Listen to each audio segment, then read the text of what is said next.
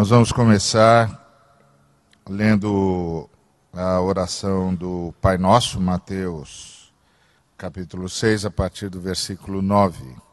Vós orareis assim: Pai nosso que estás nos céus, santificado seja o vosso nome. Venha a nós o vosso reino, seja feita a vossa vontade, assim na terra como no céu. O pão nosso de cada dia dá-nos hoje, perdoai-nos as nossas dívidas, assim como nós perdoamos aos nossos devedores, e não nos deixeis cair em tentação, mas livrai-nos do mal, pois vosso é o reino, o poder e a glória para sempre. Muito bom. A palavra reino aparece duas vezes na oração. Venha a nós o vosso reino e teu é o vosso é o reino, o poder e a glória para sempre. Reino, na segunda frase, pois vosso é o reino, tem a conotação de tudo o que existe. Isto é, tudo que é sustentado pelo Deus. E o Deus tudo sustenta. Pois só ele, a Trindade, existe. Tudo mais subsiste nele. Então, o reino, teu é o reino, que reino é esse? É tudo que existe. De fato, tudo que subsiste. Porque só o Deus existe. Todas as demais coisas subsistem. Uh, eu sou, disse ele. E é isso. Ninguém mais é. Todos os demais subsistem nele. Eu sou. Todos os demais só o são nele, então subsistem nele. Esse é o reino. Agora, na primeira frase, venha a nós o vosso reino, reino aqui traz o conceito de reinado. É o pedido para que o reinado da Trindade seja estabelecido na terra. Então, na frase, teu é o reino, reino é tudo o que subsiste nele. Que é nele que nós vivemos, nos movemos e existimos. Venha o teu reino significa uh, que o teu reinado seja estabelecido na terra. É um pedido, o que pressupõe o desejo voluntário de quem pede. Agora, a questão que se põe é porque há um ser que, por definição, tudo pode, se deve pedir na realidade que ele mesmo sustenta a feitura da sua vontade. Dele é o reino, ele tudo sustenta. Ele é todo poderoso. Porque a um ser todo-poderoso se deve pedir. E pedir é sempre um ato voluntário. Se deve pedir, na realidade que ele mesmo sustenta, a feitura da sua vontade. É que o Deus, que por definição tudo pode, concedeu temporariamente a possibilidade da rebelião em o permitindo e em o permitindo sustenta a existência dos rebelados. Então nós estamos diante de uma surpresa.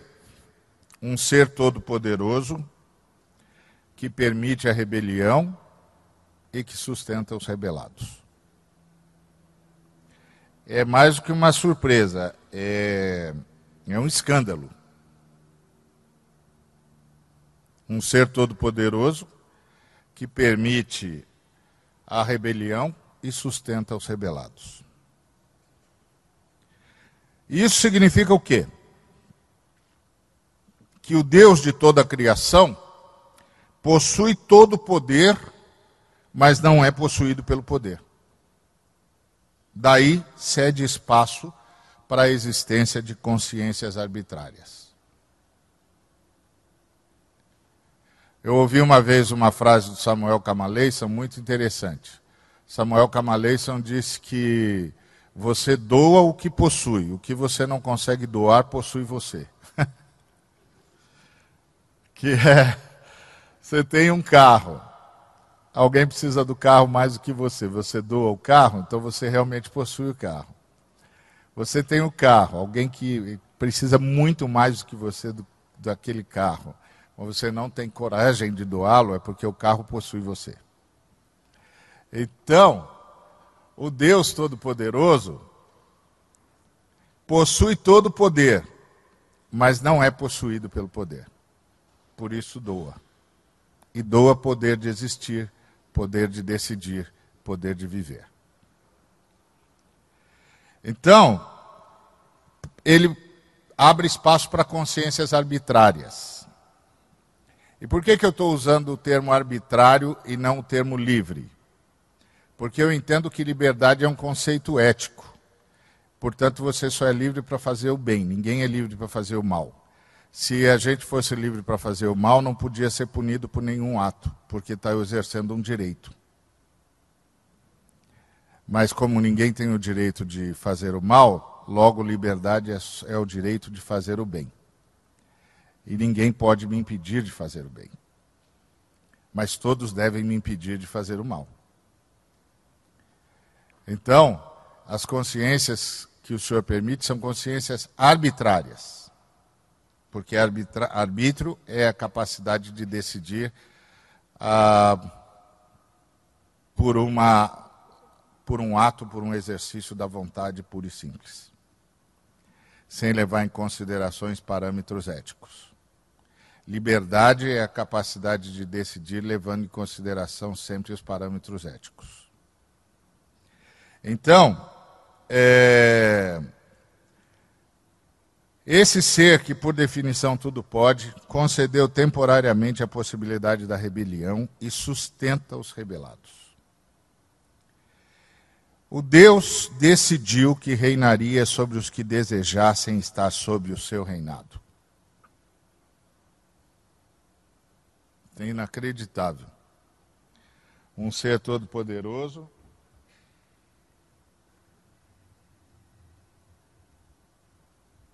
Decidir que só vai reinar sobre quem quer que ele reine. Ridículo. Esse ser não sabe nada sobre poder.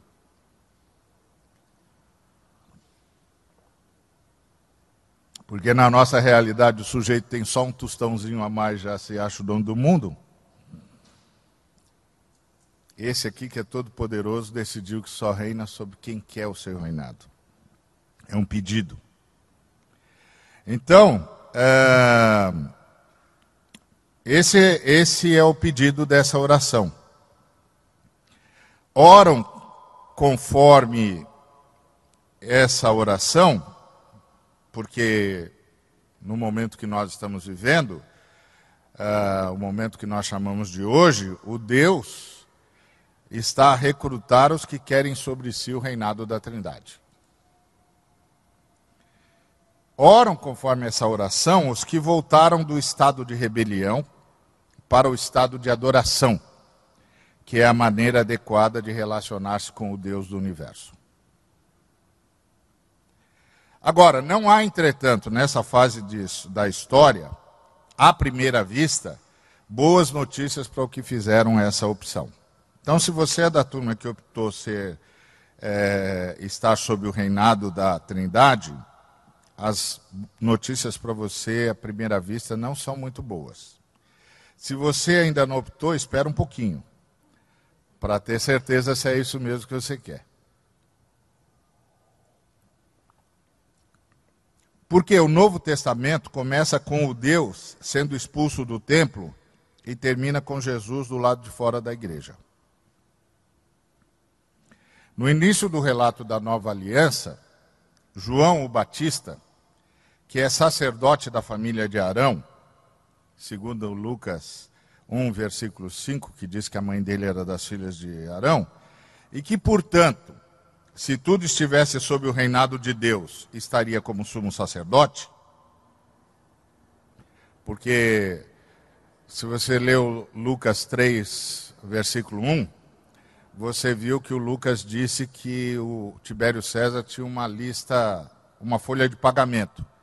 E que na folha de pagamento do Tibério César estava o Lisânias, o Filipe, o Herodes, o Pôncio Pilatos, Anás e Caifás como sumos sacerdotes. Que é uma contradição de termos, não pode ter dois sumos sacerdotes, só pode ter um sumo sacerdote. Né? É que mais ou menos uns 20 anos, pouco menos talvez, antes de Jesus nascer, os romanos, segundo Flávio Joséfo, descobriram que o único jeito de controlar mais ou menos Israel, mais ou menos, era controlar o sumo sacerdote. Aí eles fizeram um acordo com Anás, que era um sujeito populista, o povo gostava dele e ele gostava de dinheiro, e ele fez um acordo com os romanos e ele se tornou o primeiro sumo sacerdote dessa fase em que os romanos indicavam o sumo sacerdote. Ele ficou 15 anos.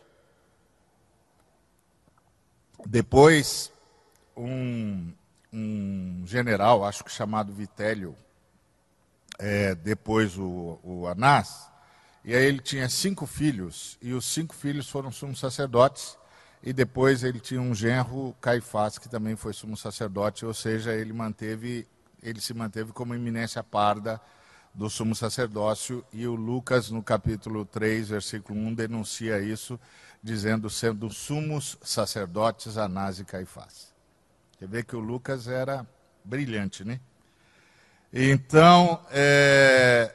e João? João era filho de sacerdote, portanto, sacerdote, e direto da descendência de Arão, que é a descendência necessária para ser sumo sacerdote. Então, é, se tudo tivesse sob o reinado de Deus, o sumo sacerdote seria João Batista. Mas ele está no ermo, dizendo ser a voz daquele que clama no deserto. Ele não disse eu sou a voz que clama no deserto. Ele disse eu sou a voz daquele que clama no deserto. Quem está no deserto é o Deus Todo-Poderoso. Ele foi defenestrado, foi jogado pela janela com a assunção do sumo sacerdote pelos lacaios do, dos romanos. E no final do Novo Testamento, na carta à igreja em Laodiceia, Jesus, o Cristo, está do lado de fora, batendo na porta, na expectativa de ser ouvido. Além disso, o próprio Cristo levantou a questão de se ele, em sua vinda, em glória, acharia fé na terra. E ele estava falando dos seus, né? Porque fé é dom de Deus, como diz Efésios 2,8. Então ele estava falando de um movimento dentro de casa. Que fora de casa ele não espera fé mesmo. Fé você espera aqui dentro da casa, do arraial. Ele está falando de um movimento dentro do arraial. Então, é, pedir o reinado de Deus é se colocar na contramão de tudo isso aí. Pedir o reinado do Pai é submeter-se ao doloroso trabalho de transformação protagonizado pelo Espírito Santo, que se utiliza inclusive das lutas diárias. Quem não quer ser transformado, não peça, venha o teu reino, seja feita a tua vontade. Quem não quer trans ser transformado, não peça, venha a nós o teu reinado, seja feita a tua vontade.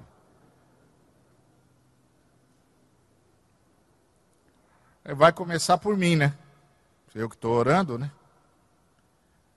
Ele vai começar sacudindo tudo.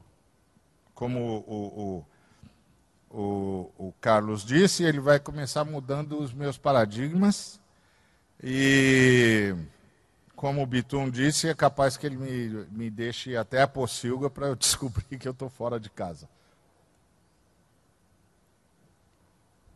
Porque ele tem que me transformar.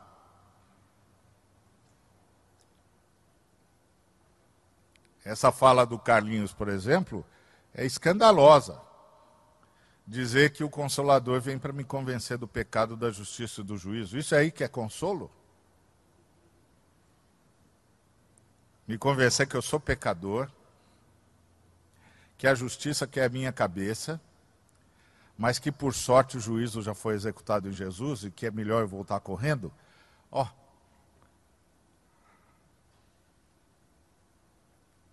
Então, é um negócio complicado. Sujeitar-se ao reinado do Pai é passar pelo sofrimento resultante da rebelião, que se manifesta na história. É o Estevão sendo apedrejado. Sendo apedrejado por quê? Porque pediu: venha a nós o teu reino, seja feita a tua vontade. É o Paulo e o Silas sendo torturado na cadeia. Está sendo torturado na cadeia por quê? Porque pediu: venha a nós o teu reino, seja feita a tua vontade. É o Paulo colecionando chicotada, fome, é, escorraçamento. Está sendo escorraçado por quê, meu filho? Porque disse: venha a nós o teu reino, seja feita a tua vontade. Além dos enfrentamentos espirituais, né? Essa coisa do tinhoso que vai ficar na nossa cola o tempo todo. O tempo todo.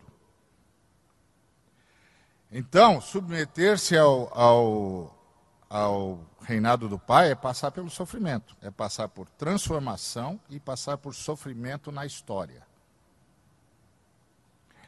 E submeter-se ao reinado do Pai é perseverar frente ao engano dos falsos profetas, discernindo os seus desvios, e perseverar diante do esfriamento do amor em quase todos dos que se definiam como seguidores do Cristo.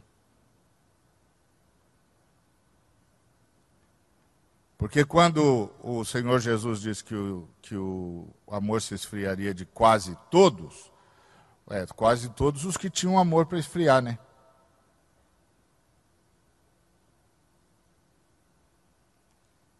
Não é quase todo, quase todo mundo. Lá fora tem muito pouco amor se tiver. Então, submeter-se ao reinado do Pai é perseverar frente ao engano dos falsos profetas discernindo seus desvios, e diante do esfriamento do amor em quase todos dos que se definiam como seguidores do Cordeiro.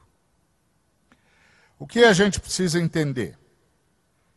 Que o Israel no Antigo Testamento tinha uma missão na história para o bem da humanidade. O Israel no Novo Testamento, a igreja, tem uma missão na humanidade para o bem da história é diferente. O objetivo do Deus ao formar Israel no Antigo Testamento era trazer a criança prometida no jardim. O Israel no Antigo Testamento deveria trazer a criança para a história. Por isso, as recompensas nessa fase do Israel eram históricas. O Deus prometeu a Israel que se cooperasse com ele nessa tarefa, Israel comeria o melhor da terra. Porque o Israel no Antigo Testamento tinha de chegar à terra prometida e lá ficar. Porque a criança tinha lugar certo para nascer. Como disse o profeta Miqueias. O papel do Israel no Novo Testamento é anunciar a criança para todas as famílias da terra. Assim, ao contrário do Israel do Antigo Testamento, que perseguia uma terra em que mana o leite e o mel, nessa fase, o Israel tem que o tempo todo sair de qualquer terra para ir para toda a terra. O Israel no Antigo Testamento tinha de ficar. O Israel no Novo Testamento tem de sair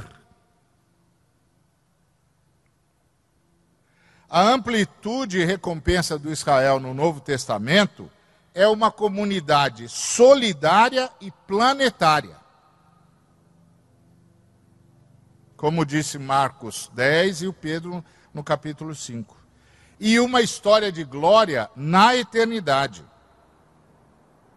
O Israel no Novo Testamento não pode prender-se à história como a vivemos, para que a história da humanidade se torne bem-aventurada na dimensão da eternidade. Um Israel agora amando o mundo, mata o mundo. Não pode amar o mundo, senão mata todo mundo. O Israel agora só tem chance de abençoar todo mundo se não amar o mundo e as coisas que nele há. É uma mudança completa. Absurda. O Israel no Novo Testamento, a igreja, como comunidade sob o reinado de Deus, vive nessa história. E nessa história sinaliza o reinado de Deus, que já está presente no Israel, na igreja, e influencia a sociedade para que, na medida do possível, experimente, na medida possível, experimente os padrões do reinado. Como? Implantando a justiça onde o conseguir. Assim, faz com que mais da humanidade sobreviva. Como? Pelo debelamento da pobreza e de toda sorte de opressão do homem pelo homem. Mas jamais perde o foco da eternidade. Porque hoje é tempo de arrependimento. Pois toda rebelião será debelada, e o reinado de Deus será estabelecido e só os arrependidos viverão nele. Ora, venha o vosso reino, quem se arrependeu de estar em estado de rebelião. Quem entende que a sociedade também deve se arrepender pelo estado de rebelião, que se manifesta no pecado estrutural. Ora, quem crê que Jesus é Deus e Cristo.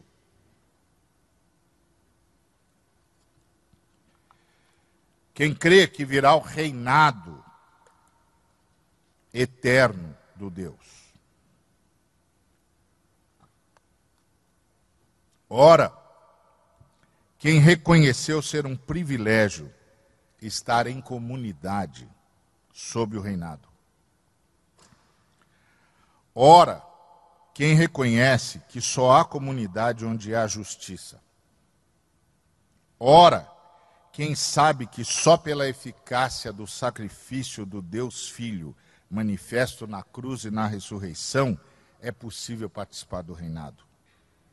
Ora, quem entende que a dor da cruz é pequena frente à vida abundante da ressurreição, que, boa notícia, já é possível desfrutar desde agora, como indivíduo e como sociedade.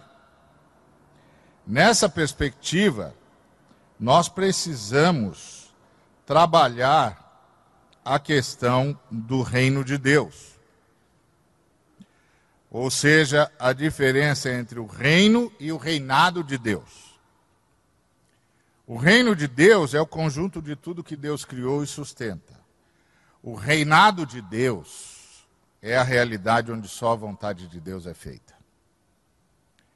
A boa notícia é que o reinado de Deus chegou. Por que, que o reinado de Deus teve de vir? Porque houve uma rebelião contra Deus no universo e a humanidade aderiu à rebelião. O anúncio do chegado, do, da chegada do reinado significa o quê? que a rebelião está com os dias contados. E o que é que o reinado exige? A morte dos rebeldes. Por quê? Porque só em Deus é possível existir Logo, romper com Deus é perder o direito de existir. Por que então não deixamos de existir quando do rompimento com Deus? Porque Deus providenciou uma maneira do ser humano morrer sem deixar de existir. Qual o jeito? Ele nos fez morrer noutra pessoa. Como? Deus, que é Pai, Filho e Espírito Santo, na pessoa do Filho, antes da fundação do mundo, começou um caminho para a morte. Esvaziou-se, tornou-se servo, e então humano, e morreu. E nessa morte, todo ser humano pode morrer sem deixar de existir. Qual é o processo? Todos os que recebem a Cristo são incluídos na morte do Cristo e vivificados na sua ressurreição. O que é receber o Cristo?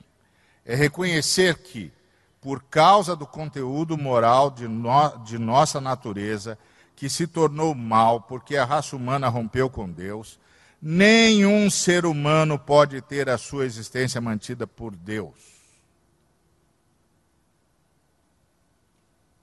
É a história do amigo que mentiu para o outro e aí se arrependeu, foi lá, contou a verdade, e depois disse: Eu vou explicar para você porque que eu menti. E o amigo disse: Não precisa, eu sei porque você mentiu. E por que, que você mentiu? Por que, que eu menti? Porque você é mentiroso. Aí ele disse: Não, não, peraí, você está pegando pesado comigo. Ele disse: Não, estou não, você mentiu porque você é mentiroso. Aí o amigo falou: Não, eu tenho, eu tenho, tenho atenuantes aqui. Ele falou: Não, você mentiu porque você é mentiroso. Aí o amigo ficou sem jeito é, o, e o, o, o, o, irmão, o amigo com quem ele estava falando, disse o seguinte: ó, peça o seguinte, se Jesus de Nazaré tivesse passado pela mesma situação que você passou, ele mentiria para mim? Aí o amigo disse: não, claro que não. Pois é, ele não mentiria porque a mentira não é uma possibilidade para ele, é uma possibilidade para nós. A mentira só é uma possibilidade para os mentirosos, o adultério só é uma possibilidade para os adúlteros, o roubo só é uma possibilidade para os ladrões, o assassínio só é uma possibilidade para os assassinatos, a cobiça só é uma possibilidade, só, uh, o assassínio só é uma possibilidade para os assassinos. O, a cobiça só é uma possibilidade para os cobiçosos. A nossa natureza é má. Por isso que nós mentimos, por isso que nós roubamos, por isso que nós matamos, por isso que nós adulteramos, por isso que nós cobiçamos. E gente como nós não pode ser sustentado por um Deus santo. A menos que Deus ache um jeito de matar a gente sem a gente morrer.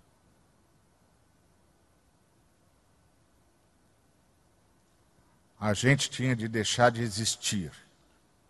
A única maneira de Deus sustentar a gente é se Deus achar um jeito da gente morrer sem deixar de existir. E Deus achou. Antes da fundação do mundo, ele se esvaziou. E começou um caminho até a morte e morte de cruz. Por isso, ressuscitamos. Na ressurreição dele. Isso é a nossa espiritualidade. Quando você olha para esse tanto de, de orgulho e vaidade que há no nosso meio, você sabe que nós perdemos a espiritualidade. Mesmo se essa vaidade vem em nome de Deus. Que eu, os mais vaidosos que eu conheço são os caras muito legalistas, falam de Deus o tempo todo, mas às vezes eu fico com vontade de ter um alfinete quando eu os vejo. Porque é só pegar o alfinete, chegar aqui e fazer tá, vento só vento.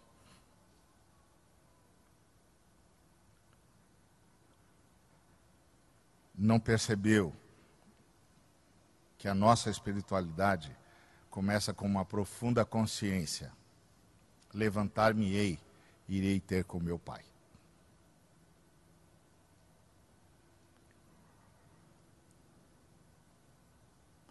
Então, ah, nenhum ser humano pode ter a sua existência mantida por Deus, porque a santidade de Deus não pode dar suporte ao ser humano corrompido. Então, receber o Cristo é reconhecer que tudo que há de bom num ser humano é empréstimo de Deus.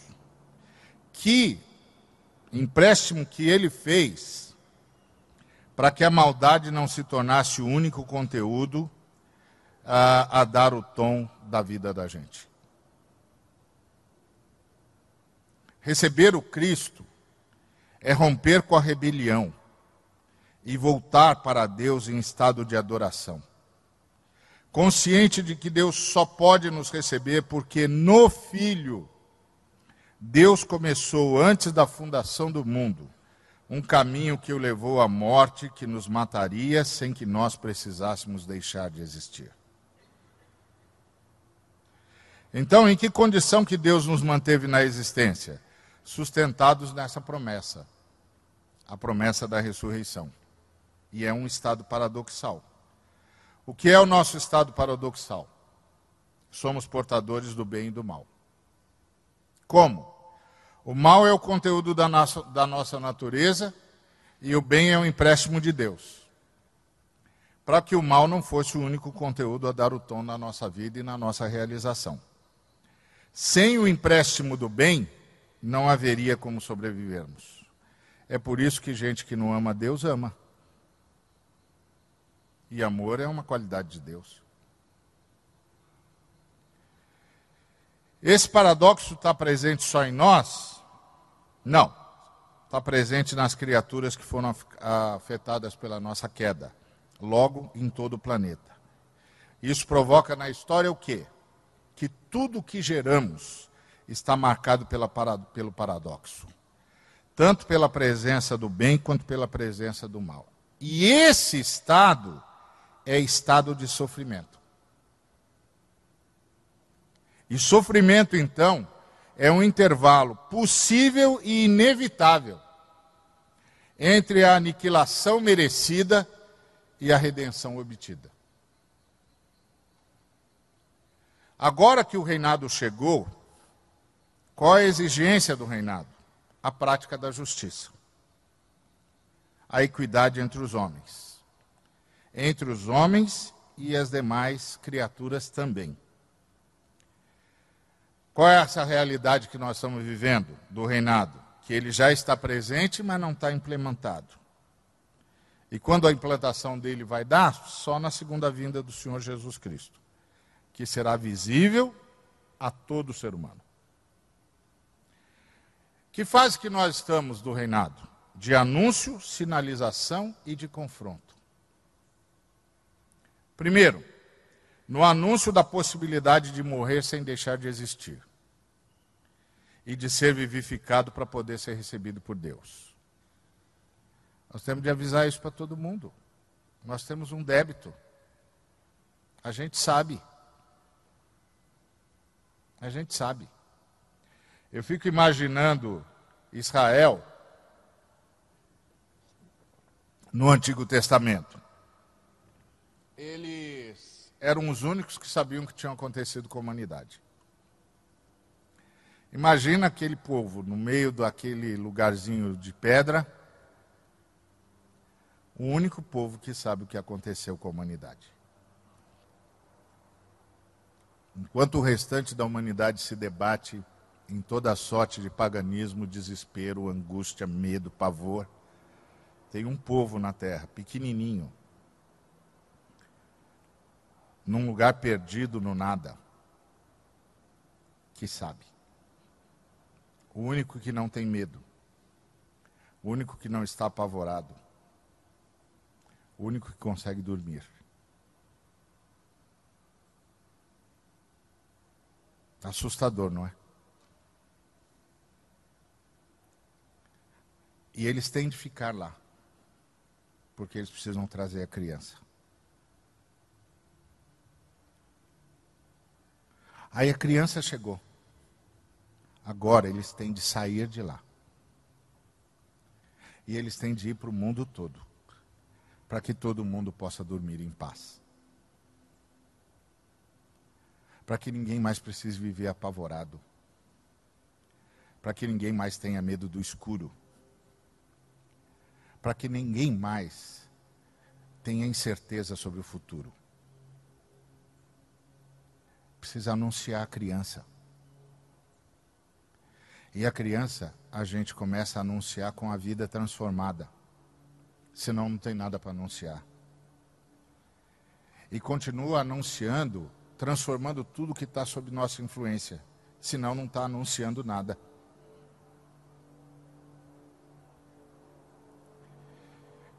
Então nós estamos nessa fase, na fase do anúncio. Nós estamos na fase da possibilidade de influenciar a sociedade por meio das boas obras, por meio da nossa ação, da nossa denúncia e das nossas sugestões. E nós estamos na era do confronto entre os valores do reino e os desvalores do sistema vigente. A gente tem de levar as pessoas a perceber que com a natureza que temos não é possível ser suportado por Deus. Não pode ficar pregando para as pessoas que se elas vierem para Jesus, elas vão ter carro novo e apartamento.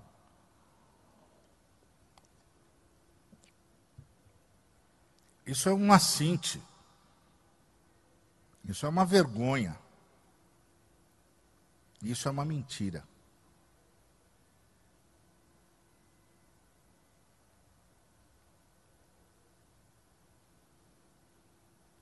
Precisa dizer para ela: se vocês não vierem, não há futuro. Porque a rebelião vai ter fim. Deus não pode sustentar a gente do jeito que a gente é. Deus não pode sustentar a gente do jeito que a gente está. Mas Deus achou um jeito da gente ser de, diferente, da gente nascer de novo. Ao invés de nos matar, Deus decidiu nos fazer nascer de novo.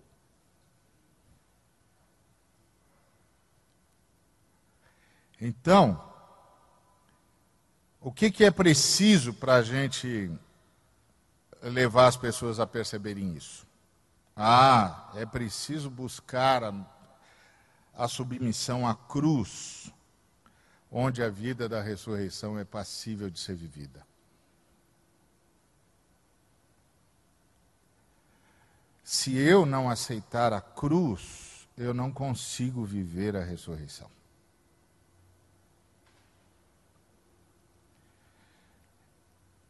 Como cristão, eu preciso ter um novo senso de vida e uma nova forma de viver. A partir da ressurreição, eu não posso mais aceitar uma vida medíocre. Como diria um pregador neopentecostal, se você pode andar de BMW, por que, você está de Fusquinha? Como diria um, um pregador cristão, se você pode ser igual a Jesus, por que você está parecido com os demônios? Então, cruz é o caminho para a ressurreição. Uma nova forma de viver a partir da ressurreição vai levar a gente a uma nova forma de se relacionar com o outro, com a vida e com todo o movimento social, político, econômico. Temos de nos lembrar que somos da pedra, solta por Deus, em luta contra a estátua levantada pelos homens em estado de rebelião. O sonho de Nabucodonosor. Está contemplando uma estátua magnífica que incita a adoração, quando uma pedra pura e simples, é lançada por mãos não humanas. E aquela porcaria com pés de barro vem ao chão. E aquela pedra tritura aquele negócio, até transformar tudo aquilo num pó. E vem esse vento que em nós é línguas de fogo e na estátua é furacão, e acaba com esse pó, não deixa sobrar nada, e a pedra vira uma montanha que toma todo mundo. Nós estamos nessa fase do confronto entre os valores do reinado de Deus e os desvalores dessa estátua. Somos da pedra solta por Deus em luta contra a estátua levantada pelos homens em estado de rebelião. A sinalização do reino é, antes de tudo, uma batalha de cosmovisão, de forma de ver a vida. É o testemunho que o Carlinhos gostaria de ter ouvido. Eu tinha cinco casas, agora eu tenho uma só. Eu tinha cinco carros, agora eu tenho que gastar menos. E os outros? Ou distribuir de um jeito ou distribuir do outro.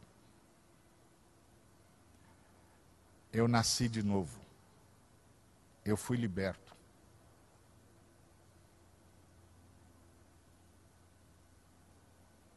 Eu nasci de novo. Eu voltei para casa. Eu pensei que estava nadando em ouro. E eu estava na pocilga.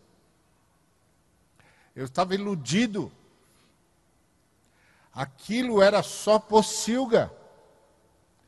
Eu pensei que estava comendo o melhor da terra e descobri que eram as bolotas dos porcos. Eu fui liberto. Eu fui liberto. Eu nasci de novo. Eu não preciso de mais nada para me sentir amado. Eu não preciso de ninguém olhando para as coisas que eu faço para me sentir amado. Eu não preciso ter coisa nenhuma para me sentir amado. Eu finalmente sei que sou amado desde a eternidade. Que Deus, a quem eu chamo de Pai, sempre me quis ter como filho. Imagina o Deus que você chama de Pai, o Deus, o Deus sempre quis ter você como filha, como filho. Volta para casa.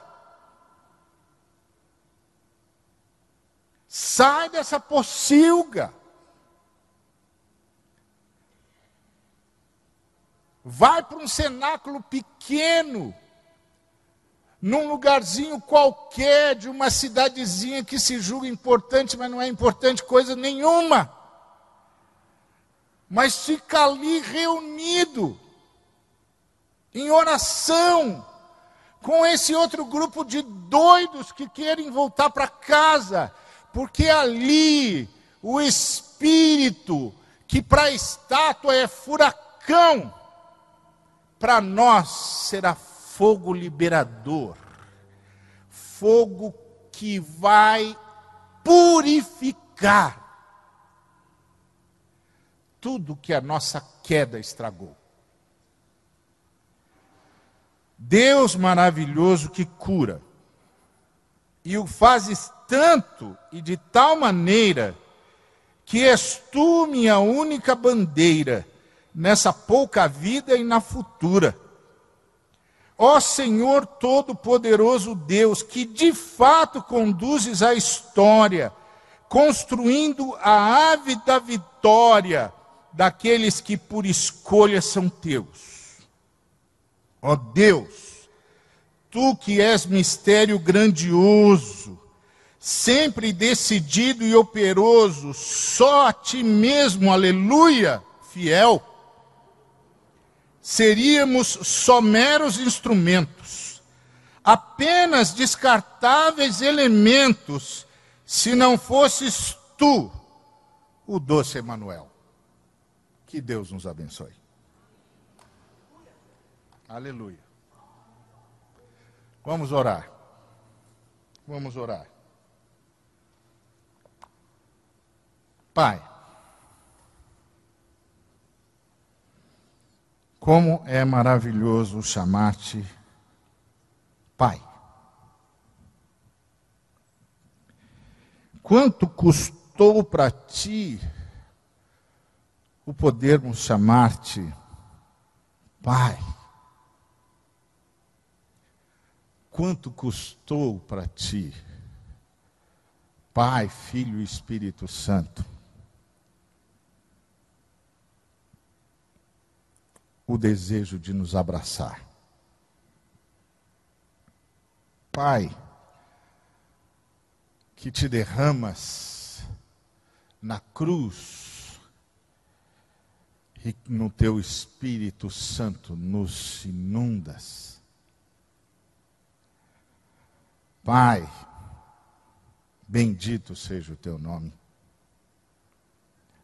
Perdoa-nos os nossos pecados. Que venha a nós o teu reinado.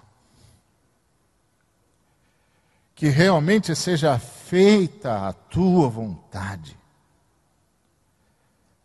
em nós, na sociedade que pudermos influenciar. E dá-nos a graça de podermos influenciar o máximo possível, sempre com o sonho de que a justiça corra como um ribeiro que nunca seca. Que a tua vontade seja feita, como no céu. Pai, que perdoas os nossos pecados, que abençoa-nos com o pão, dá-nos a bênção de sermos abençoadores, de distribuir como distribuis, de perdoar como perdoas, para que o teu perdão a nós não seja em vão, para que o teu perdão não seja pérolas aos porcos.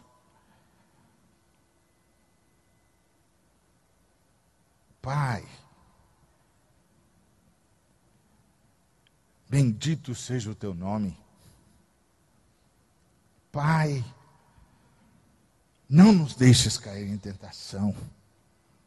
Nós não queremos mais nada com rebelde. Nós não queremos manifestar mais nada da rebelião. Nós queremos esse estado de adoração. Nós queremos esse estado de liberdade, onde somos livres para doar, livres para amar, livres para abandonar o que nos tem escravizado tantos anos e décadas da nossa vida, livres para ser amados por Ti. Pai, livra-nos do mal, para que só o Teu bem prevaleça, para que a fome desapareça, para que a injustiça desapareça, para que os relacionamentos sejam verdadeiros, para que o amor seja intenso, para que a vida seja triunfante de paz, de alegria e de construção do bem comum. Pai, faze, Senhor, rogamos-te. Teu é o reino tens o direito ao reinado. Teu é o poder, tens o direito aos frutos. Tua é a glória, tens o direito de se ver em nós. Que seja assim, Pai, pela ação do Espírito Santo em nome de Jesus, teu amado Filho e nosso amado Senhor. Amém. Bendito seja o nome do Senhor por toda a eternidade.